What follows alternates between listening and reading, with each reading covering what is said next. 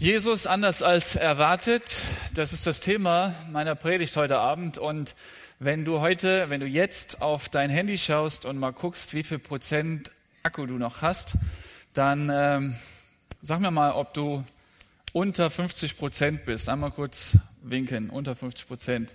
Wer ist unter 30? Ja, wer ist unter 20? Unter 10?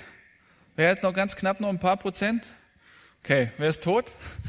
Okay, stell mal vor, diese Prozentzahl sagt was über deine Gotteserkenntnis, also über dein Jesusbild aus. Also ähm, 100 Prozent werden wir wissen, wenn wir bei Jesus sind im Himmel. Wir schauen ihm dann ins Gesicht, von Angesicht zu Angesicht, so heißt es in der äh, Bibel, werden wir ihn dann treffen. Wir werden dann wissen, wie er wirklich ist. Bis dahin sind wir stückweise, sagt der Apostel Paulus unterwegs, um Jesus zu erkennen, wer er ist, wie er ist. Und so hat jeder von uns unterschiedliche Prozentzahl dieser Erkenntnis. Und stell mal vor, deine Prozentzahl von deinem Akku würde jetzt was von, über deine Gotteserkenntnis sagen. Sagt natürlich nichts aus. Aber ich will äh, von vornherein her sagen, ähm, wenn jemand heute hier ist und ein Kind Gottes ist, ein Christ ist, dann hat er Jesus persönlich kennengelernt und er hat ihn eben ein Stück kennengelernt, also nicht 100 Prozent. Und dann ist es leider nicht so, dass man dann immer stetig steigt, also in der Gotteserkenntnis. Das wird nicht immer ein bisschen mehr, sondern je nachdem, in, welchen, ob du in irgendwelchen Kreisen bist, ob Jugendkreis oder Freundeskreis, der dann mal die Bibel liest und betet miteinander, irgendein Hauskreis oder Zellgruppe, wie ich eben äh, vorgestellt habe, unsere, unsere Gemeindearbeit, ähm, Gemeinde, ein Ort, wo du regelmäßig dann miteinander über einen Bibeltext redest. Wenn das, wenn das passiert, dann wächst deine Gotteserkenntnis. Wenn nicht, dann wird sie wieder geringer.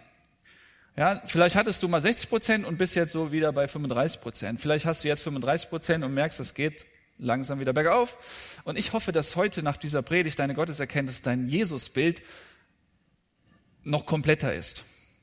Also, dass du noch mehr Prozent, eine größere, höhere Prozentzahl hast. Wir haben diesen Text aus Johannes Kapitel 12, 1, 2, 1 bis 12, Entschuldigung, Johannes Kapitel 2, 1 bis 12. Und da geht es um ein Wunder. Und zwar das erste Wunder Jesu, das er gemacht hat. Er hat Wasser zu Wein gemacht. Und ich hole ein bisschen aus, um deutlich zu machen, in welcher Situation die Menschen sich damals befanden.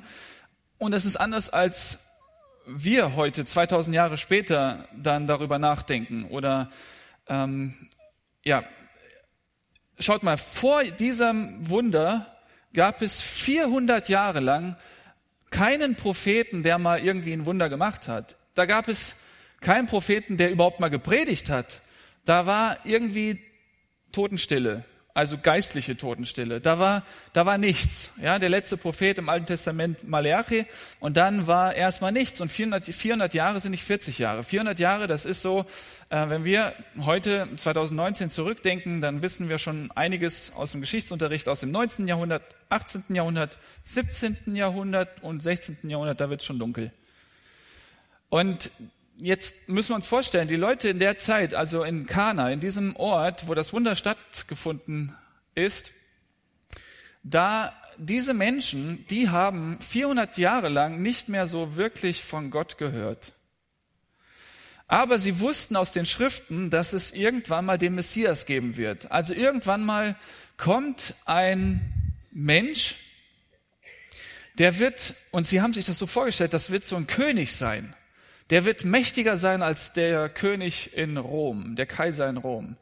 Er, viele Juden in Israel, die waren abhängig von den Römern und die dachten sich, wann kommt endlich dieser verheißene, versprochene Messias, der dann die Römer platt machen wird? Also der einfach viel, viel mächtiger sein wird. Und dann wussten die auch aus dem Alten Testament, dieser Messias, der wird nicht irgendein König sein, sondern das wird auch ein Heiler sein. Also er wird tatsächlich heilen können. Er wird Tote auferwecken können. Also Blinde werden sehen können, Lahme werden gehen können, Arme werden wieder zum Reichtum kommen. Und dann haben die äh, diese Erwartung gehabt an den Messias, an den Sohn Gottes.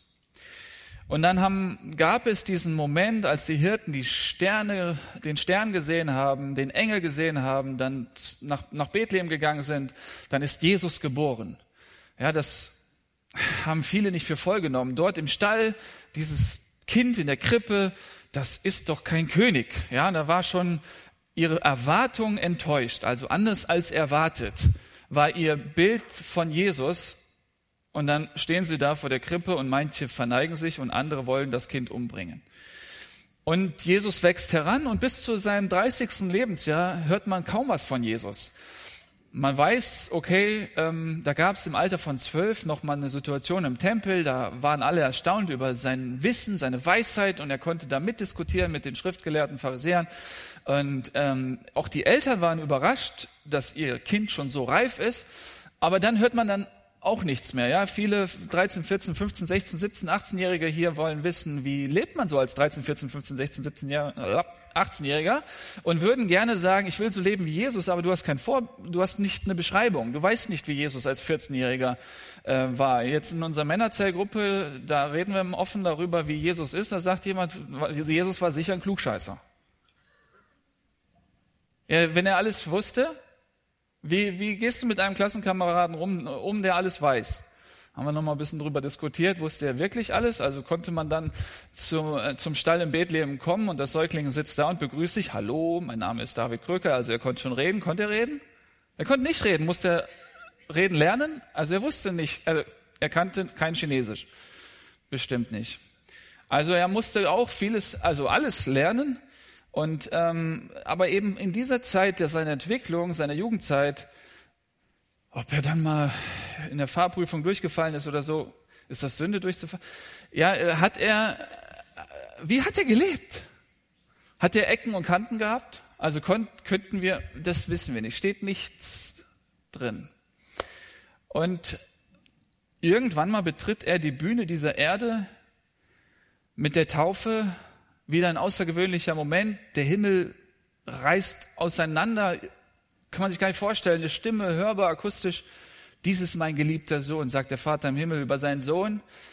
Dann kommt der Heilige Geist auf ihn wie eine Taube, nicht eine echte Taube, wie eine Taube steht da. Und dann merken die Leute, dass der ist außergewöhnlich. Johannes macht Werbung für ihn. Er sagt, dieses, das Lamm Gottes, das die Sünden der Welt auf sich nimmt. Und diese Texte wurden auch behandelt hier beim Satt in den letzten Wochen. Ähm, aber stellt euch mal vor, da ist jetzt dieser 30-jährige Jesus. Ich bin 35, also fünf Jahre jünger. Steht er da und da gibt's Vereinzelte, die dann sagen, das ist der Messias, auf den haben wir so lange gewartet, aber er sitzt nicht auf dem Pferd, so wie ein König damals. Er hat nicht dieses riesige Heer, er ist ganz normal. Ein Zimmermann.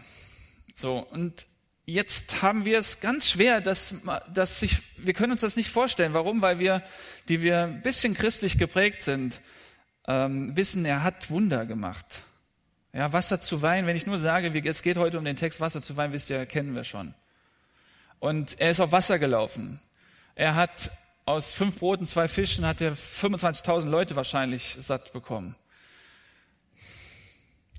Und dann ist es nichts mehr Besonderes. Ja, wenn man jetzt darüber redet, dass er ein Wunder gemacht hat. So. Aber wir versuchen uns in die Situation hineinzuversetzen, der Menschen dort in Kana auf dieser Hochzeit. Ich bin mir sicher, das waren mindestens 500 Menschen, wahrscheinlich 1000. Denn wenn, wenn Jesus später 600 Liter Wasser, vielleicht 800 Liter Wasser zu Wein macht und die vorher schon noch getrunken haben, also dann ist es mindestens so, dass 500, 600, also dann kriegt jeder noch mal einen Liter Wein und wahrscheinlich waren es tausend, weil jeder, der Einzelne braucht nicht noch einen Liter Wein, noch eine Flasche. Ja, deswegen waren das eben Hunderte von Menschen da und sie hatten diesen Jesus unter sich. Jesus war auf dieser Feier, an dieser Hochzeit mit dabei. Und ich glaube, wäre er heute hier, würden wir alle jetzt auf ihn rennen und ein Selfie machen wollen, ihn irgendwie sprechen wollen und so weiter. Aber da in dieser Situation war er ein Nobody. Und jetzt stellt euch mal vor, äh, die Leute haben eine Erwartung, dass der Messias eben diese großartigen Wunder macht, also diese existenziell notwendigen Wunder macht, eine Totenauferweckung. Jemand ist aussätzlich, also hat so eine richtig heftige Krankheit, wird gesund. Jesus rettet die Armen. Ja, das sind ja wichtige Wunder. Und jetzt kommt Jesus da mit so einem Wunder daher, dass er Wasser zu Wein macht. Ist es dein Ernst, Jesus? Warum macht er sowas Belangloses? Es ist ja nicht notwendig. Wird ja keiner sterben, wenn er, wenn er jetzt nicht noch eine Pulle Wein bekommt. Das kann man ja aushalten, wenn man mal ein bisschen weniger Alkohol zu sich nimmt. Warum dieses nicht unbedingt notwendige Wunder? Also worum ging es dem Jesus da? Wollte er wirklich jetzt mit einem, auf einen Schlag, auf einen Schlag tausend Follower mehr? Also weil der die Menschen kennt und alle wollen mal ein bisschen über den Durst trinken und er sagt sich, komm, das erste Wunder, was ich mache, ich mache Wasser zu Wein, dann habe dann hab ich sie alle. Und dann werden da wahrscheinlich junge verlobte Paare sitzen ähm, unter den Hochzeitsgästen, die dann zwei, drei Wochen dann auch heiraten wollen. Die werden sich, die werden sich sagen, den laden wir auch ein. Weil wenn es dann nicht reicht mit dem Essen, der kann Wasser zu Wein machen und der kann Brot und Fische auch vervielfältigen. Das, da haben wir mit dem Essen überhaupt kein Problem. Ist es das? Also hat das Jesus wirklich so vorgehabt? Also jetzt wieder mit einem Schlag kriegt er sie alle und dann folgen sie ihm nach und dann hat er ganz viel Aufmerksamkeit und kann dann halt zu vielen reden. Warum? Also ich meine, äh, ist doch nachvollziehbar, ja, dass nach dieser Veranstaltung, nach dieser, nach diesem Wunder sich in ganz Galiläa das ausgebreitet hat oder das sich rumgesprochen hat. Hier gibt's jemand, der so ein Wunder machen kann. Ging es Jesus wirklich darum? Und ihr ahnt schon, irgendwie passt das nicht zu ihm. Ich meine, jetzt ist entscheidend, ob du 20 Prozent Gotteserkenntnis hast oder 80. Wenn du 5 Prozent Gotteserkenntnis hast, dann wirst du sagen, naja, so ist er halt. Der hat sich einfach den einfachsten Weg geholt, um seine Fans zu bekommen. Jesus ist halt cool. Und ich feiere gerne und ich finde Jesus jetzt noch cooler. Ja, dann passt das zu deiner Gotteserkenntnis. Aber ich meine jetzt die, die wir Jesus wirklich lieb haben. Und nicht nur ausnutzen und nicht nur Wein von ihm haben wollen, sondern die wirklich Jesus lieb haben. Ich, ich rede an die, ich spreche jetzt, ich spreche dich jetzt an, der du Jesus lieb hast. Merkst du, irgendwas stimmt doch, es stimmt doch nicht, ja? Hat er es nötig, über so eine, auf diese Art und Weise dann so eine Fangemeinde zu haben? Passt noch. Also du hast ja wahrscheinlich, wenn du Jesus lieb hast, hast die Bibel gelesen. Hast du nicht gelesen, hast Jesus nicht lieb. Aber äh, dann hast du wahrscheinlich gelesen, dass Jesus dann in diesen anderen Szenen manchmal überhaupt nicht oder meistens immer nicht Wert auf den Applaus der vielen Menschen legt. Worum ging es ihm dann? Und deswegen schlagt die Bibel auf. Johannes 2, die Verse 1 bis 12. Und äh, hier, ist doch, ist doch mal eine Frage, oder? Die man beantworten muss. Was steckt dahinter? Was ist der Sinn hier von, dieser, von diesem ersten Wunder? Ich lese den Text aus der Elberfelder Übersetzung. Und am dritten Tag war eine Hochzeit zu Kana in Galiläa und die Mutter Jesu war dort. Es war aber auch Jesus mit seinen Jüngern zu der Hochzeit eingeladen. Und als es an Wein mangelte, spricht die Mutter Jesu zu ihm, Sie haben kein Wein. Jesus spricht zu ihr, Was habe ich mit dir zu schaffen, Frau? Meine Stunde ist noch nicht gekommen. Seine Mutter spricht zu den Dienern, Was er euch sagen mag, tut. Es waren aber sechs steinerne Wasserkrüge dort aufgestellt nach der Reinigungssitte der Juden, wovon jeder zwei oder drei Maß fasste. Jesus spricht zu ihnen, füllt die Wasserkrüge mit Wasser. Und sie füllten sie bis oben an. Und er spricht zu ihnen, schöpft nun und bringt es dem Speisemeister, und sie brachten es. Als aber der Speisemeister das Wasser gekostet hatte, das Wein geworden war, und er wusste nicht, woher er war, die Diener aber, die das Wasser geschöpft hatten, wussten es, rief der Speisemeister den Bräutigam und spricht zu ihm. Jeder Mensch setzt zuerst den guten Wein vor, und wenn sie betrunken geworden sind, dann den geringeren. Du hast den guten Wein bis jetzt aufbewahrt. Diesen Anfang der Zeichen machte Jesus zu Kana in Galiläa und offenbarte seine Herrlichkeit. Und seine Jünger glaubten an ihn. Danach ging er hinab nach Kapernaum, er und seine Mutter und seine Brüder und seine Jünger. Und dort blieben sie nicht viele Tage. Habt ihr den Sinn entdeckt? Wir schauen uns die Verse mal der Reihe nach an und gucken, was steht da wirklich drin. Erstmal beginnt dieser Text mit dem Hinweis, also dass es am dritten Tag war. Das heißt, in den Tagen vorher hat Johannes erstmal sich selbst vorgestellt und dann in Vers 29, Kapitel 1, Vers 29 steht, am folgenden Tag stellt Johannes Jesus vor, dann wieder in Vers 35 am folgenden Tag die ersten Jünger werden vorgestellt und dann jetzt am dritten Tag. Das ist wirklich der Beginn Jesu öffentlichen Wirkens. Also er war vorher unbekannt, auch die Jünger waren unbekannt und das sind so die ersten Stunden der Nachfolge Jesu, dieser ersten Jünger.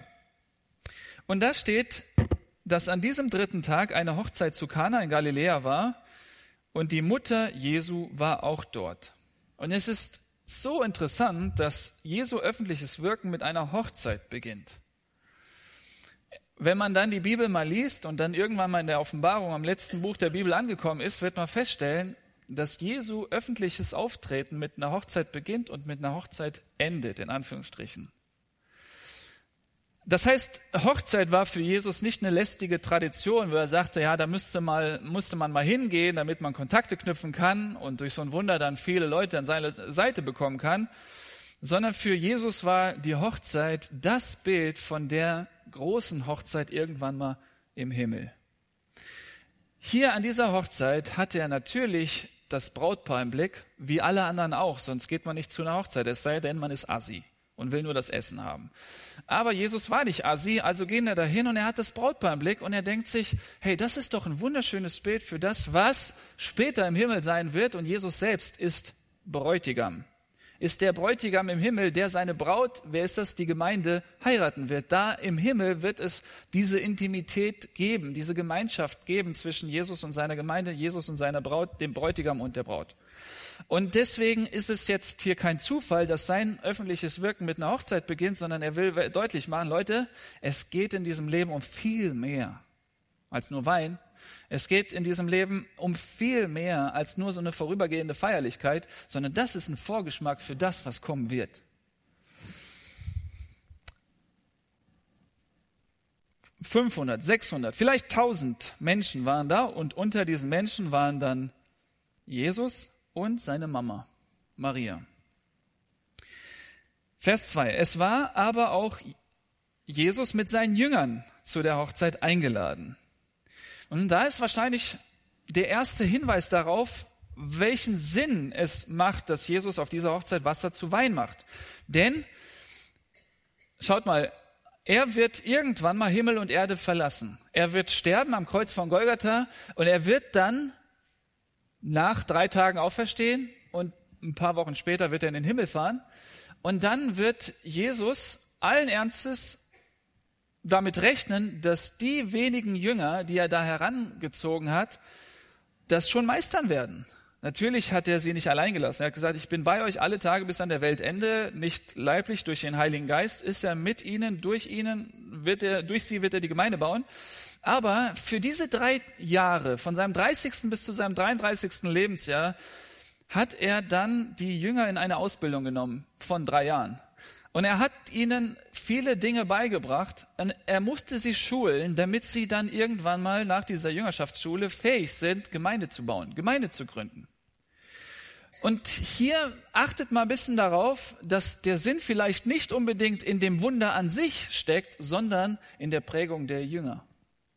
Die ersten Jünger hier, die Jesus nachgefolgt sind, die haben ja wahrscheinlich auch sich gefragt, was will der überhaupt? Was ist das für einer?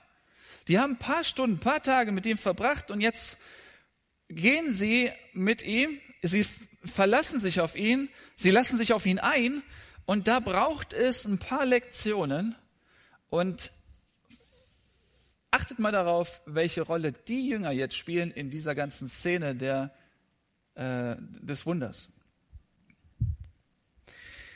Vers 3. Und als es an Wein mangelte, spricht die Mutter Jesu zu ihm, sie haben keinen Wein. es ist eine Vermutung von mir, ich bin mir nicht sicher, aber ich habe oft den Eindruck, Frauen erkennen als erstes das Problem. Kein Wein. Also ich, ich sag mal, die Männer sind oft so tiefenentspannt, die sitzen dann da. Da kann es hinter denen brennen, die merken es nicht. Aber die Frau sieht es. Feuer! Kein Wein! Problem! Wahrscheinlich hat sie dann mal immer wieder einen Blick in die Küche geworfen, die wusste, wollte wissen, wie läuft das dann da, ohne jetzt klischeemäßig zu sein, ne? Frauenküche. Aber sie wollte wissen, ähm, okay, da sind ein paar Fässer, tausend Leute, das, äh, weil der Wein wird immer weniger, die haben aber, äh, die sind noch nicht alle stockbetrunken, die, das wird nicht ausreichen, das wird nicht ausreichen. Und sie nimmt dieses Problem gerade wahr. Ähm, jetzt könnte vielleicht jemand sagen, äh, stopp David, stopp, das ist nicht alkoholhaltiger Wein, das ist alkoholfreier Wein.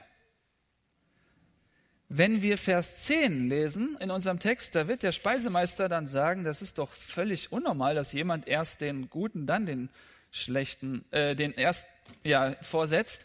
Denn er sagt, und wenn sie betrunken geworden sind, er er geht davon aus, dass man von diesem Wein auch betrunken sein kann. Also alkoholhaltig. Oder Titus 2, Vers 3, da wird das gleiche Wort nochmal verwendet vom Apostel Paulus und da steht, ältere Frauen sollen nicht Sklaven vom Wein sein. Falls jemand zu Hause eine ältere Frau hat, Mama, Oma, gut, will ich nicht ausführen. Auf jeden Fall, äh, da ist ein Hang irgendwie, weiß nicht, setzt der Apostel Paulus voraus. Maria, die wird hier fast hysterisch, oder wie versteht ihr diesen Satz? Sie haben keinen Wein. Jetzt muss man ein bisschen ähm, zwischen den Zeilen lesen. Da ist ja kein Ausrufezeichen bei mir hinter. Sie haben keinen Wein. Sie hat, hat, wie hat sie den Satz gesagt? Also jetzt gibt, also gibt's hier eine Dame, die das so nachsprechen kann? Sie haben, sie haben keinen Wein. Das ist doch mehr als nur ein, ein die Sachebene. Ich habe mir mal noch mal das Vier-Ohren-Modell in der Pädagogik angesehen. Mit einer Aussage, da gibt's die Sachebene, die Selbstoffenbarung, die Beziehungsebene und äh, und die Aufforderung. Sachebene, ja, worüber ich dich informiere, da ist kein Wein. Selbstoffenbarung, was ich von mir offenbare. Wahrscheinlich hat sie sich Sorgen gemacht ne, und hat das dann offenbart. Und drittens die Beziehungsebene, wie ich zu dir stehe, was ich von dir halte. Äh, Jesus, du bist mein Sohn, ich bin deine Mama, du hörst, was ich sage. Du machst das jetzt. Und die Aufforderung viertens, was ich von dir will. Mach. Sie haben keinen Wein, löse es. Das Interessante ist, dass hier die Maria sofort das Problem mit dem Löser in Verbindung gebracht hat. Sie hat ja selbst ein riesengroßes Wunder erlebt, also die Jungfrauengeburt. Sie hat ja dann den Jesus bekommen ohne Einwirkung des Mannes, Josef. Sie weiß, welche Macht Gott hat. Sie weiß, wer Jesus ist offensichtlich. Und wenn da ein Problem kommt, dann guckt sie auf Jesus, denn er kann es lösen. Und nicht auf ihren Mann Josef, denn er pennt wahrscheinlich. Oder auch nicht.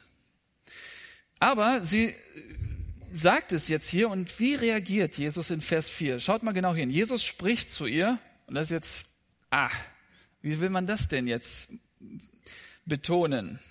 Was habe ich mit dir zu schaffen, Frau? Im Griechischen, wenn man da hinguckt, stellt man fest, das sind nur vier Worte. Was, du und ich. Und da versuchen die Übersetzer, das irgendwie zu erfassen, was Jesus da gesagt hat. Ja, was habe ich mit dir zu schaffen? Frau steht in der Elberfelder Übersetzung. Schaut mal vielleicht in eure Übersetzung, wie ist es da übersetzt? Aber irgendwie wirkt das, als sei es ein Schlag ins Gesicht, oder? Was habe ich mit dir zu tun? Liebe Frau. Er sagt ja nicht Mama, er sagt Frau, nicht mal liebe Frau. Was habe ich mit dir zu schaffen, Frau? Meine Stunde ist noch nicht gekommen. Jesus wusste natürlich aus der Bibel, man muss Vater und Mutter ehren, also kann er da nicht sie absichtlich verletzt haben wollen. Und doch kennt er auch diesen Vers, darum wird ein Mann seinen Vater und Mutter verlassen und seiner Frau anhängen und sie werden zu einem Fleisch werden. Ich bin mir sicher, dass Jesus als 30-Jähriger diesen geistlichen Prozess durchgemacht hat, dass er sich von Vater und Mutter losgesagt hat und dann jetzt auf dem Weg ist, sich mit seiner Frau, seiner, seiner Gemeinde zu verloben, um dann im Himmel eins zu werden.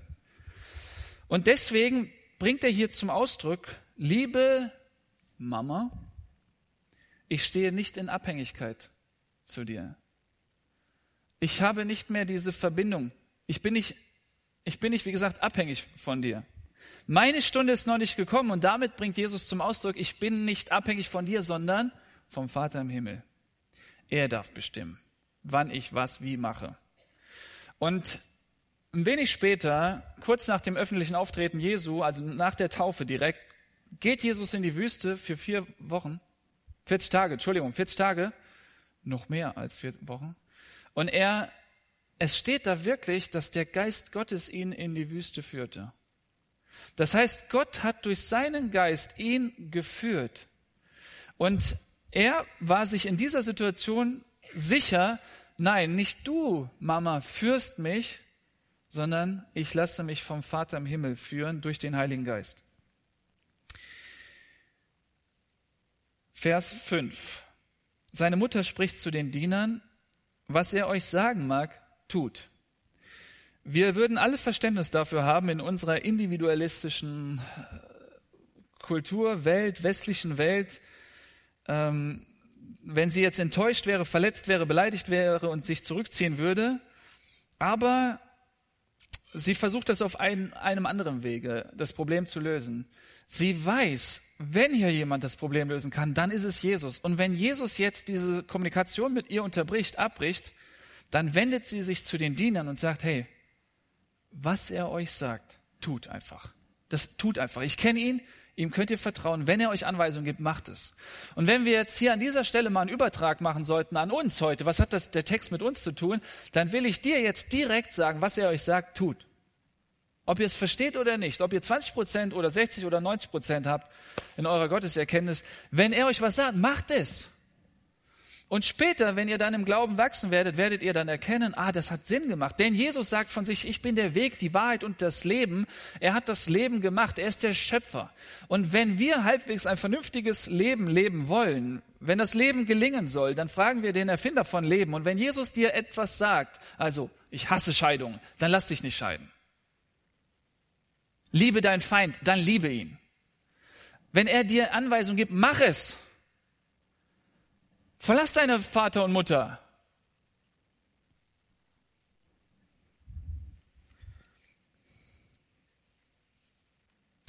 Wahrscheinlich hatte Maria hier ein ganz, ganz tiefes Vertrauen in Jesus. Was er euch sagen mag, tut.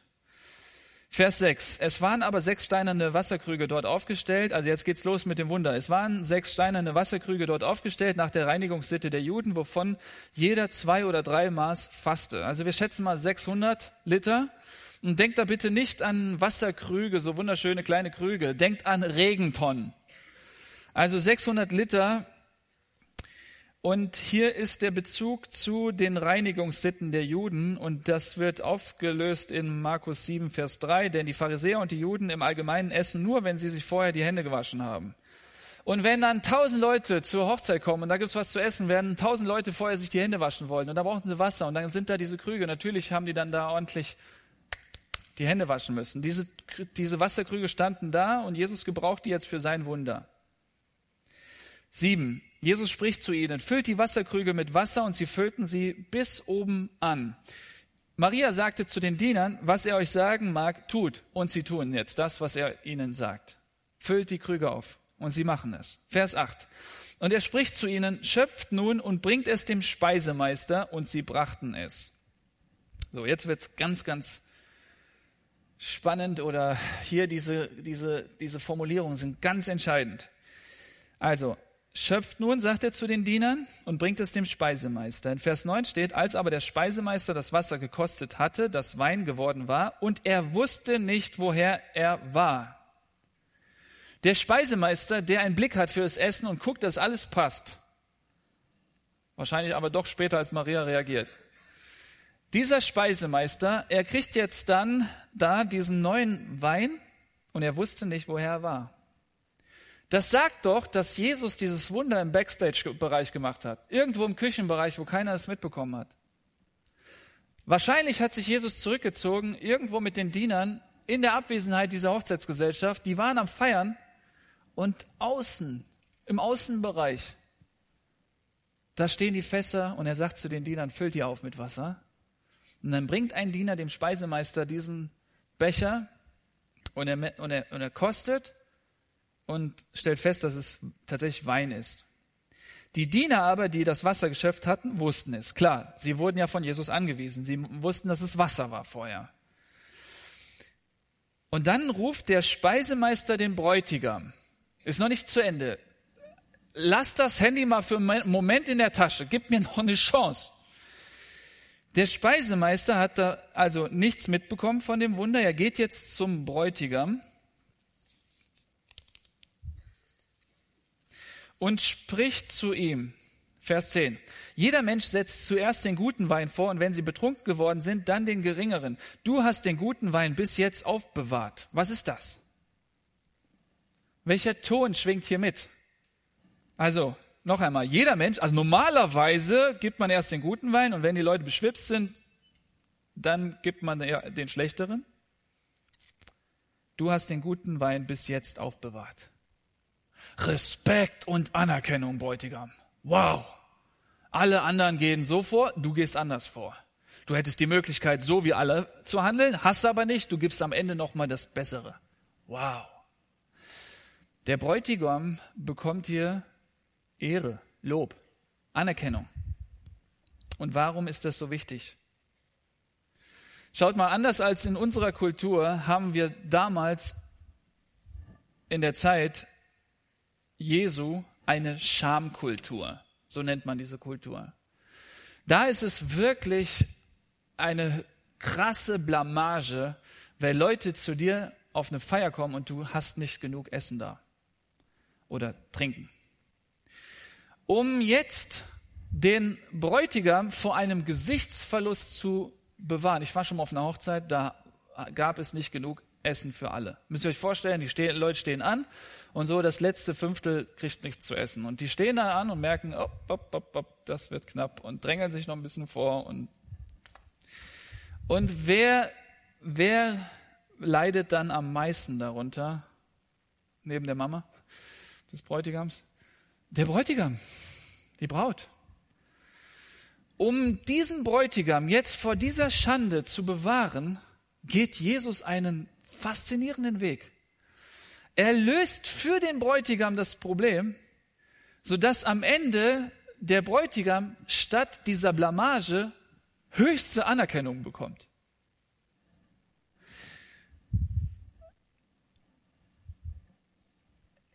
Der Bräutigam weiß wahrscheinlich nicht, was da jetzt passiert ist. Der hat von dem Ganzen wahrscheinlich nichts mitbekommen. Aber jetzt kommt der Speisemeister und ehrt ihn dafür. Und er ist wahrscheinlich ein bisschen angetrunken, nimmt das einfach mal so hin. Aber was sagt es über unseren Jesus? Wenn das Thema heute Abend lautet, Jesus anders als erwartet. Und die Jünger da sitzen als Schüler, Jünger übersetzt heißt Schüler, mit ihrem Notizblock irgendwo an einem Tisch in dieser Hochzeitsgesellschaft und die notieren sich jetzt eine Lektion, die sie gelernt haben fürs Leben, dann ist das welche? dass Jesus Christus, ohne dass der Bräutigam ihn gebeten hat, für den Bräutigam ein Problem löst. Dass Jesus Christus aus purer, und jetzt fällt dieses großartige Wort Gnade, einspringt und diesen Bräutigam aus der Patsche hilft. Und wenn die Jünger sich jetzt auf eine ungewisse Zukunft eingelassen haben, einem Lehrer, einem Rabbi folgen, den sie noch nicht gut kennen, ist das eine Lektion, die sie brauchen, um zu wissen, wenn Jesus dem Bräutigam da aus der Patsche geholfen hat, wird er auch mir helfen bei meiner nächsten Herausforderung. Er wird mir helfen. Und die Jünger wussten, okay, dem kannst du vertrauen. Der macht es einfach so. Den musst du gar nicht erst lange bitten. Er wird dir aushelfen. Er tritt für dich ein.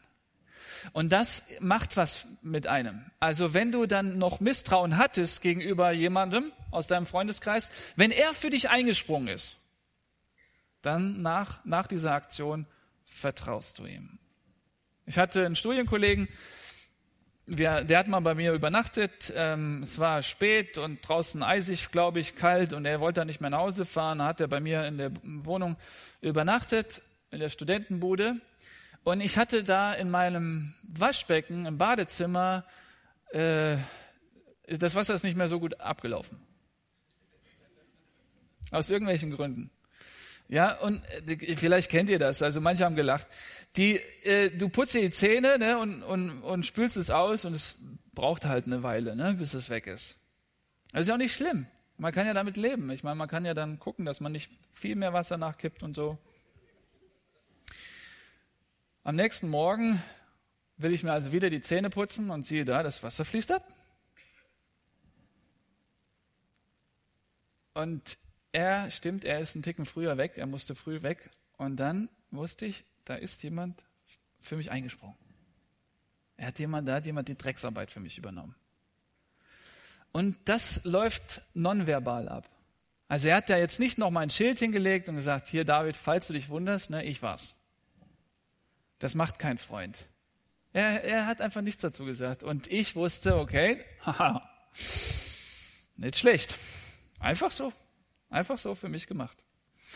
Später werden wir lesen im Römerbrief Kapitel 8, Vers 34, sagt Apostel Paulus, ist da noch jemand, der uns Christen verurteilen könnte? Jesus Christus ist doch für sie gestorben. Mehr noch, er ist auferweckt worden und er sitzt an Gottes rechter Seite und tritt für uns ein.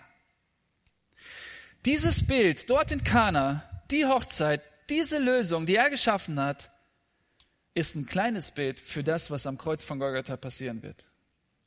Da wird Jesus für dich und mich eintreten. Und ich stelle mir immer diesen Moment vor, im jüngsten Gericht, da stehen wir alle vor dem Richter. Gott, der Vater, sitzt auf dem Thron und wir stehen Schlange und irgendwann muss jeder vor Gott Rechenschaft ablegen für das, was er gesagt hat, nicht gesagt hat, gedacht hat, nicht gedacht hat, getan hat, nicht getan hat.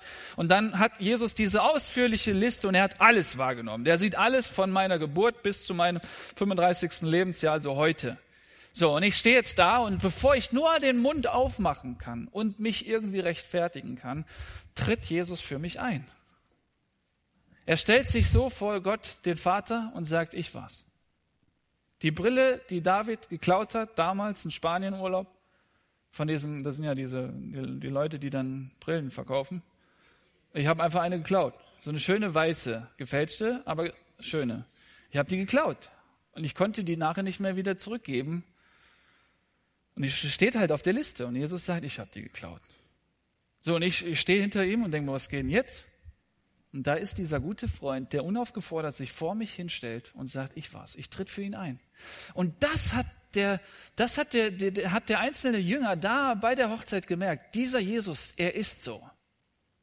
Ich wünsche dir, dass du so einen Freund hast. Und vermutlich wird keiner hier so einen guten Freund haben. Mit Sicherheit wird keiner so einen guten Freund haben. Ich wünsche dir, dass du Jesus erkennst als so einen guten Freund, der, dich, der für dich eintritt. Gestern hatten wir eine Weihnachtsfeier mit unserer Verwandtschaft äh, von der äh, Monis Seite, meiner Frau. Und wir hatten dann die Bescherung, dann die Geschenke. Und wir bereiten gerade für unseren Weihnachtsheiligabend Gottesdienst Geschenke vor für die Kinder. Und ähm, meine Frau Moni brauchte noch ein Stück rotes Geschenkpapier. Und da waren diese Geschenke verpackt, teilweise auch in Rot. Und sie denkt sich, ah, können die das ein bisschen vorsichtiger, die Kinder vorsichtiger auseinanderreißen, weil ich könnte dieses Stück gebrauchen. Und gut, alles wurde dann auseinandergefetzt von den Kindern. Die haben die Gefühle meiner Frau mit Füßen getreten. Und so landete alles in diesem Müllsack. Heute Morgen war ich in Köln predigen. Und dann wie der Zufall es so heute, war da jemand, der ein Chef einer Firma ist, die Verpackungen herstellt. Also Geschenkpapier. Und er legte hinten im Foyer Massen an Geschenkpapier aus. Und wie das nach einer Predigt so ist, du wirst belagert, die Leute kommen und wollen dann reden und quatschen und ich merke, ich, ich sehe, ich brauche brauch Geschenkpapier. Du willst dich nicht bekehren? Weg. Du willst, du willst auch nur Seelsorge? Weg. Ich brauche Geschenkpapier. Und ich kam aber nicht rechtzeitig, da war alles vergriffen weg. Eine Frau hatte so zwei rote noch. Dann bin ich zu ihr hin und habe gesagt, folgende Situation. Dass ich da nicht geheult habe. Und, und sie so, ja, ich muss mal gucken. Und schaute noch, ob da noch was übergeblieben ist an rotem Geschenkpapier. Und dieser Chef, der hat es gesehen, ist in der Zeit zum Auto gegangen. Ernsthaft. Als ich heute so nach Hause kam, die Moni sagte, was ist denn jetzt passiert? Wirklich Rollen, rollenweise. Für die nächsten Jahre. Für, ich, Entschuldigung, für das nächste Jahr, weil die Gemeinde wird ja wachsen, dann werden wir viele Kinder. Aber das ist, das ist ein Moment, ich weiß nicht, versteht ihr, was ich sagen will? Da tritt jemand für mich ein. Für sowas Belangloses. Und ich schließe ab mit den letzten Versen, Vers 11. Diesen Anfang der Zeichen machte Jesus zu Kana in Galiläa und offenbarte seine Herrlichkeit. Äh, geht's dir auch so wie mir, dass du mehr fasziniert bist von dieser Art, wie Jesus dann für den Bräutigam eingesprungen ist, als das Wunder selber? Ja, manche, manche sind hier noch so bei dem Wunder, hey, Wasser zu Wein. Aber ich meine, ich meine jetzt die, die Jesus lieb haben. Die, die dann sagen, boah, das ist der, das ist, genau so ist er. So habe ich ihn erlebt. Dass du dann sagst, das ist für mich Herrlichkeit. Das ist nicht einfach Zauberei. Boah, das ist Jesus in seiner Art, wie er liebevoll dann jemand aus der Patsche hilft, ohne dass der das merkt. Vielleicht hat, der, vielleicht hat der Bräutigam das bis zu seinem Tod nicht mit, mit erlebt. Er steht vom Vater und der Vater sagt ihm, ja, das da, ne, da war mein Sohn, der hat dich herausgeholfen aus dieser Patsch.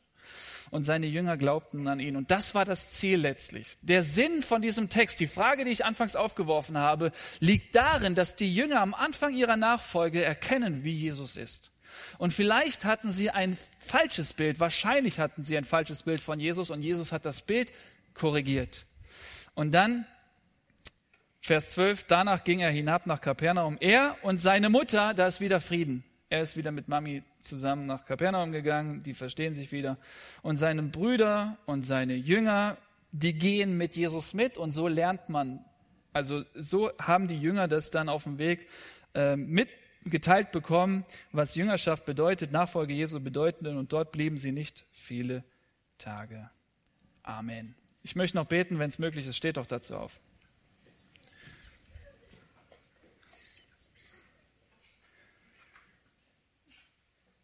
Jesus, ich bin dir so dankbar, dass du um ein Vielfaches schöner bist, als ich mir das jemals vorstellen könnte.